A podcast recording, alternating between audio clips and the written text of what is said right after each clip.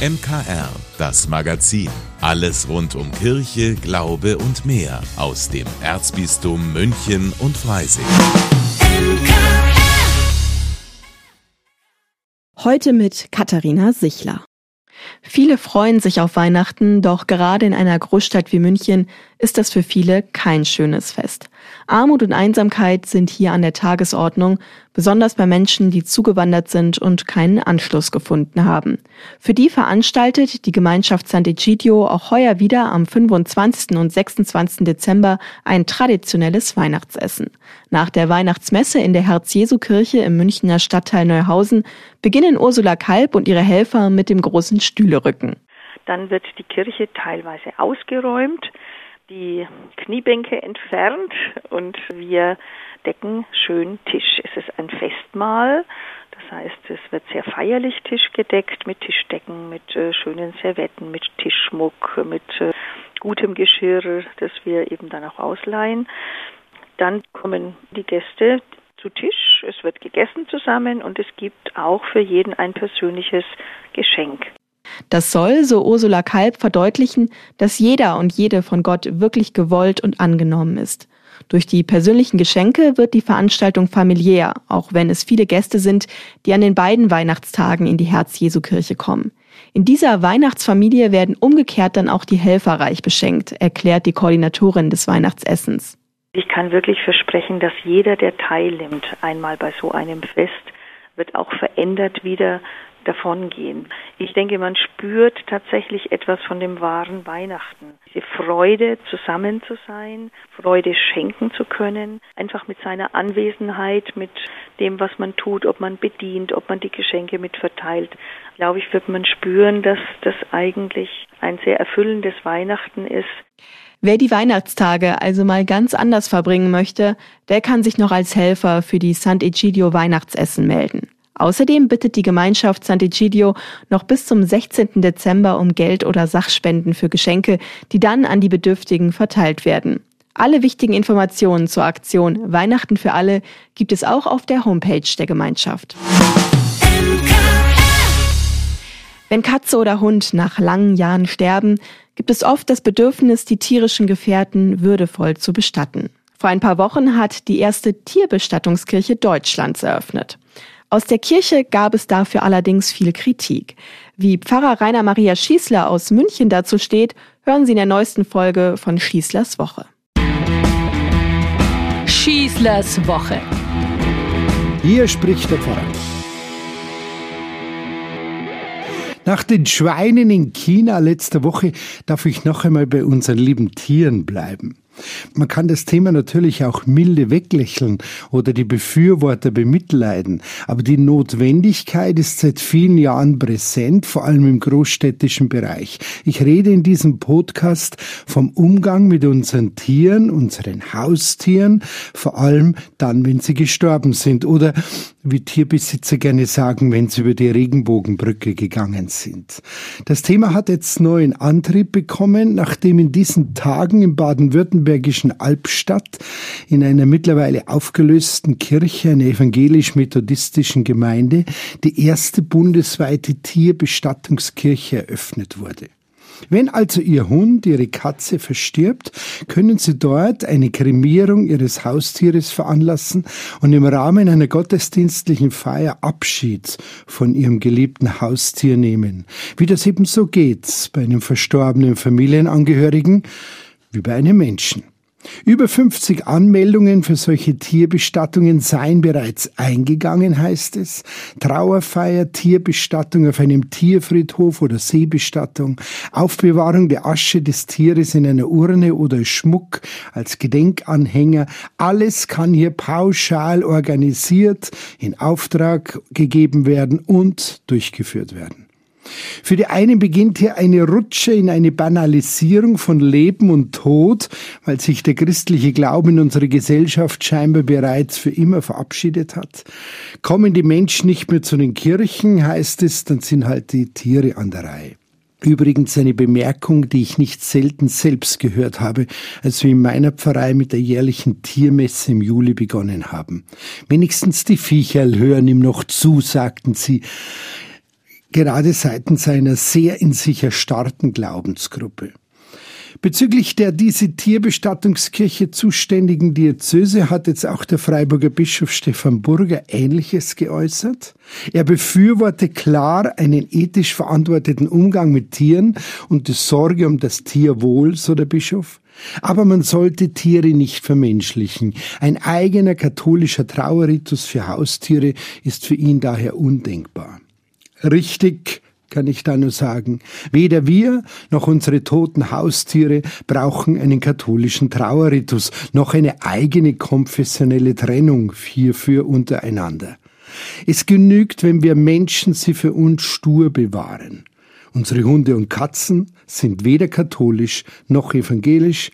Sie sind nur Tiere, denen diese Unterscheidung und noch vieles andere, was wir Menschen gerne machen, absolut egal ist. Im Gegenteil, es ist mitreißend zu erleben, mit welcher Treue und Hingabe Tiere an der Seite des Menschen stehen, egal wer er ist, wie er ist und was er so macht. Das Tier ist einfach nur da. Im Tier begegnen wir so der Urabsicht des Lebens und dem Willen unseres Schöpfers, uns dieses Leben anzuvertrauen, mehr und deutlicher als in jeder Fachdiskussion, die wir Menschen darüber meinen, führen zu müssen. Es sei wichtig, Trauernden zur Seite zu stehen, meint der Bischof von Freiburg. Diese Trauer könne viele Gründe haben. Zum Beispiel, weil Menschen ein Haustier verloren haben, das sie über Jahre begleitet hat nicht nur begleitet, Herr Bischof, muss ich da als alter Viecherlmesspfarrer korrigierend einwenden. Was da ein Tier leistet, ist mehr als nur Begleitung. Für den wahren Tierliebhaber und Tierschützer ist es ein unersetzlicher sozialer Bezug, den das Tier hier erfüllt. Dass wir dann Menschen begleiten, die diese Bindung an ihr Lebewesen verloren haben, das ist ein grundchristlicher Auftrag. Er mag für viele noch ungewöhnlich wirken, stimmt. Dieser innige Bezug von Mensch und Tier ist nicht sehr alt, obwohl die Aufforderung zum Respekt dem Tier gegenüber uralt ist. Der Herrschaftsauftrag in der Bibel ist ein Hege- und Pflegeauftrag, kein Ausbeutungssignal. Unser Verhältnis zum Tier, gerade in der urbanen Gesellschaft, hat sich definitiv verändert und zwar zum Positiven hin. Wir erkennen immer mehr, wie wichtig Tiere für unser Miteinander sind, wie unersetzlich es ist, Verantwortung füreinander zu übernehmen. Geben und Nehmen zeichnet die Beziehung von Mensch und Tier heute aus. Das gilt vor allem in Zeiten, in denen Tiere oft nur noch gnadenlos ausgenutzt werden. Wirklichen Schmerz beim Tod des geliebten Tieres zu empfinden, ist ein wichtiges Signal für uns alle. Wer einmal diesen Gang zum Einschläfern seines Haustieres mitgemacht hat, der kennt diese unglaubliche Leere, dieses Gefühl des Verlorenseins, diese Leere, die da entsteht, wenn wir das Tier töten lassen müssen. Das Tier dem Tod zuführen zu müssen, um es von einem unheilbaren Leiden zu erlösen, tut so unglaublich weh. Man kann es nicht beschreiben, man kann es nur erleiden. Und diese Menschen wollen wir in ihrem Schmerz nicht allein lassen. Es geht ausschließlich um dieses menschliche Anliegen. Hier wird keine neue Ordnung aufgestellt, die eine eigentliche Seelsorger Menschen ummodelt und plötzlich aus Tieren Menschen macht. Natürlich geht es nur um den Menschen. Es werden keine Bestattungen von Menschen kopiert, sondern die Menschen in ihrem Schmerz ernst genommen, nicht mehr und nicht weniger. Ich bin fest überzeugt, dass alle Beteiligten noch sehr gut unterscheiden können zwischen Mensch und Tier, auch bei einer solchen Tierbestattung. Es ist allein der Schmerz der Angehörigen, der wehtut, sehr wehtut. Und da will ich als Seelsorger einfach nicht mit Abwesenheit glänzen. Vor allem will ich keine Chance verpassen, Menschen zu erreichen und mich nicht sofort wieder verweigern. Wieso sollen wir uns da eigentlich nicht in einer ehemaligen Kirche treffen, frage ich mich. Es gibt unangemessenere Nachfolgeideen für die Kirchen, die wir heute nicht mehr nutzen können. Oder wäre eine Kletterhalle günstiger? Da biete ich lieber einen würdigen Raum zum Trauern für alle an. Ich wünsche uns eine gute zweite Adventwoche und denken wir ein bisschen an die Tiere. Euer Pfarrer Schießler. Das war die neue Folge Schießlers Woche, ein Podcast von und mit Pfarrer Rainer Maria Schießler aus der Münchner Maximilianskirche. Den Podcast können Sie auch auf allen bekannten Streamingdiensten abonnieren. Und übrigens, dieses Jahr sorgt Pfarrer Schießler für einen ganz besonderen Heiligabend, denn am 24.12. ab 15 Uhr liest er hier bei uns im MKR Ludwig Thomas Heilige Nacht. Das sollten Sie nicht verpassen, also gleich im Kalender eintragen. Im Erzbistum München und Freising gibt es zum Jahreswechsel Veränderungen. Die Dekanate werden neu aufgeteilt. Statt wie bisher 40 wird es dann 18 geben. Eine mittlere Ebene für Seelsorge, angesiedelt zwischen Pfarrei und Ordinariat. Generalvikar Christoph Klingan hat die neue Struktur vorgestellt und das Ziel der Reform zusammengefasst. Dass wir eine stärkere Vernetzung im pastoralen Handeln in der Seelsorge erreichen wollen, dass wir mehr gemeinsames Handeln benachbarter Pfarreien unterstützen wollen und dass es auch darum geht, die Seelsorge auf überpfarrlicher Ebene, also über die Grenzen einer Pfarrei oder eines Pfarrverbandes hinaus zu koordinieren. Und dazu gehört auch, dass sich die neuen Dekanate an den Kommunen- und Landkreisgrenzen orientieren weil eben auch viele andere ähm, Institutionen, viele andere Verbände, wie Sie wissen, auf Kreisebene ähm, eine Organisationsstruktur haben. Und so wird hier auch wirklich ein direkter Andockpunkt geschaffen. So ist hier auch eine gemeinsame Ebene da. Und deswegen sind wir der Landkreisorientierung gefolgt. Armin Schalk ist Vorsitzender des Diözesanrats München und Freising und er sieht diese neuen Grenzen der Dekanate positiv. Zum Beispiel, wenn sich die Kirche für Flüchtlinge engagiert. Dann ist dort, sage ich mal, das Landratsamt und die entsprechenden Ämter eben eine Andockstelle, wenn zum Beispiel ein Helferkreis sich gründen möchte, äh, der dort unterstützen möchte, äh, dann ist es jetzt eben konsolidiert besser möglich, indem man dann auch die Kräfte aus zwei Dekanaten, in dem Fall jetzt beim Beispiel Ering äh, genannt, eben bündeln kann. XXL-Pfarreien durch die Hintertür soll es aber im Zuge der Dekanatsreform nicht geben. Auch Stellen werden nicht gekürzt. Ganz im Gegenteil, jeder Dekan wird in Zukunft ein Team um sich herum haben. Denn eine der wichtigsten Änderungen ab Januar ist, dass die Dekane Personalverantwortung haben. Das erklärt Generalvikar Klingern. Sie werden die Vorgesetzten sein, die unmittelbaren Vorgesetzten der Leitungen der Seelsorgeeinheiten in den Dekanaten. Und damit soll eben auch dem Rechnung getragen werden, dass diese Führungsebene näher an der konkreten Situation vor Ort und auch an der konkreten Person, die eben in Verantwortung vor Ort steht, ist. Eine weitere Neuerung ist, dass die Dekane in Zukunft nicht mehr wie bisher vor Ort gewählt werden, sondern vom Erzbischof ernannt. Allerdings aus Vorschlägen, die aus den Pfarreien kommen. Einer von ihnen ist Pfarrer David Teil. Er wird neuer Dekan für München Mitte. Er kann der neuen Struktur der Dekanate und auch dem Arbeiten in den sogenannten Sozialräumen im Bereich der Jugendkranken- und Seniorenseelsorge sehr viel abgewinnen dass wir uns auch als Kirche wieder darauf zurückbesinnen, dass wir sozialräumlich denken, dass wir eben nicht irgendwie ein Kirchenbild im Blick haben, das abgrenzt, sondern sozialer Raum heißt eben, dass wir immer wissen, wir sind konkret unterwegs zu den Menschen. Kirche ist nicht Selbstzweck, Kirche hat einen gesellschaftlichen Auftrag. Bei einer Festbar im Münchner Dom am 7. Januar wird Kardinal Reinhard Marx die 18 neuen Dekane in ihr Amt einführen. Nach zwei Uhr morgens passiert nichts Gutes mehr. Das ist so eine Fernsehserienweisheit, die sich im echten Leben schon häufiger mal bestätigt hat.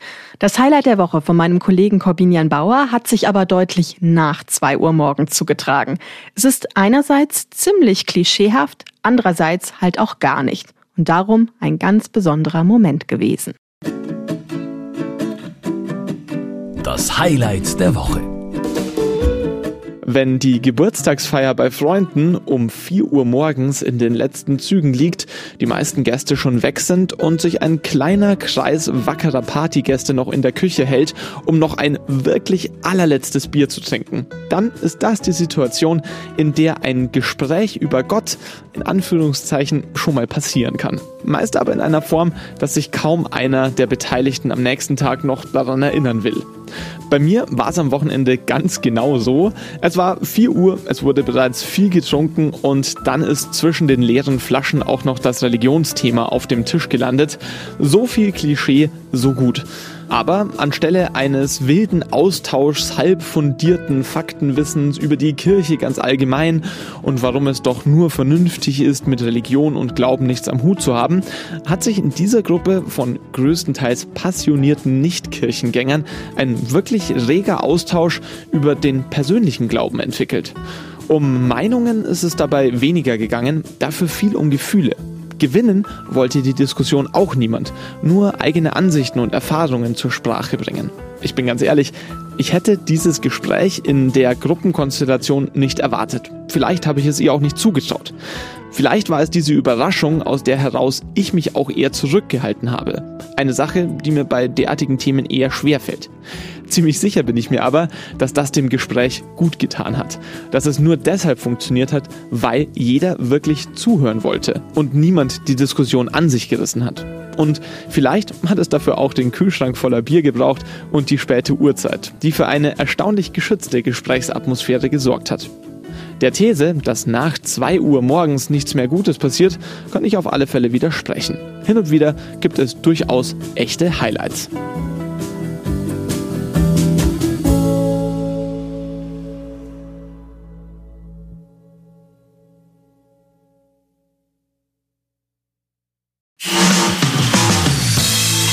Dank, dass Sie sich unseren Podcast MKR, das Magazin des Münchner Kirchenradios, angehört haben.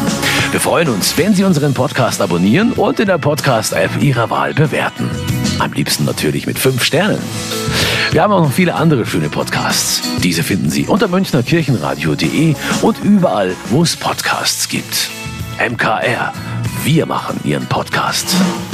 MKR, mehr Tiefgang für den Süden.